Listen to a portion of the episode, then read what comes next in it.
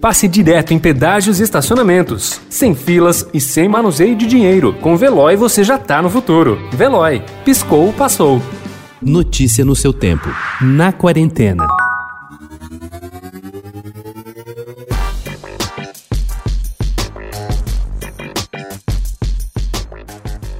A reabertura das instituições culturais na capital paulista evidenciou uma demanda reprimida por lazer. O público que voltou a frequentar esses espaços é menor do que antes da pandemia, mas a alta procura de ingressos para atrações, como a exposição dos gêmeos na Pinacoteca, mostra que há quem esteja disposto a tomar todos os cuidados para voltar a se divertir na rua. O psicólogo Rodrigo Ascioli, conselheiro do Conselho Federal de Psicologia, explica que a ideia de descanso vai além do deitar e ficar na cama até tarde. Segundo o especialista, passa por realizar ações que rompam com a repetição da rotina.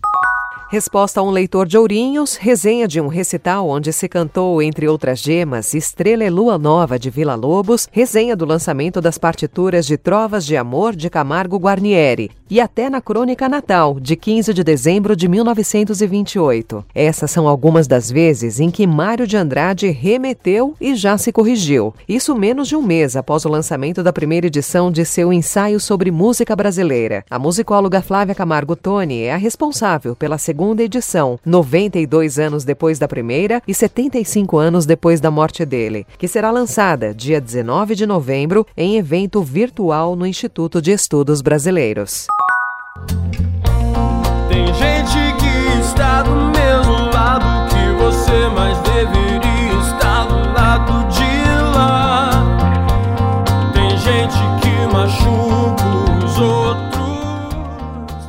O caso Legião Urbana tem munição para render mais do que um episódio policial. Desde a manhã desta terça, quando policiais da Delegacia de Repressão aos Crimes contra a Propriedade Imaterial foram à casa do produtor Marcelo Frois com um mandato de busca e apreensão para recolher seu celular e seu computador, a história cresce.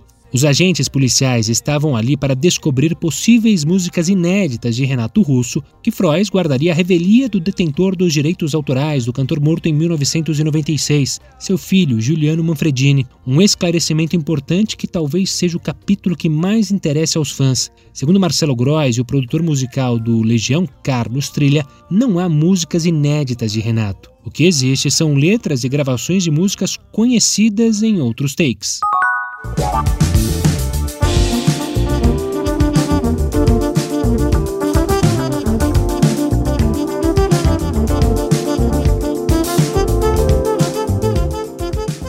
Aos 46 anos, o pianista nascido na França, irmão do violonista Marcel Powell, Philippe, filho mais velho de Baden-Powell, construiu um projeto arrojado com o material que encontrou nos alfarrábios do pai. Ao se deparar com trechos de melodias deixadas sem conclusão e outras que se tornariam algumas de suas famosas obras, descartou as segundas e priorizou as primeiras. Um tempo depois, com um coletivo arregimentado pelo trompetista Rubinho Antunes, colocou as cartas que tinha na mesa e pediu que os parceiros escolhessem as músicas. Cada integrante do quarteto Luderi, formado por ele, Rubinho, o baixista Bruno Barbosa e o baterista Daniel de Paula, escolheu duas que gostaria de arranjar e levou para casa. Notícia no seu tempo. Pegando a estrada ou só indo no shopping? Com o Veloy você já está no futuro e passa direto em pedágios e estacionamentos, sem filas, sem contato e sem manusear dinheiro. Aproveite 12 mensalidades grátis e peça já o seu adesivo em veloy.com.br.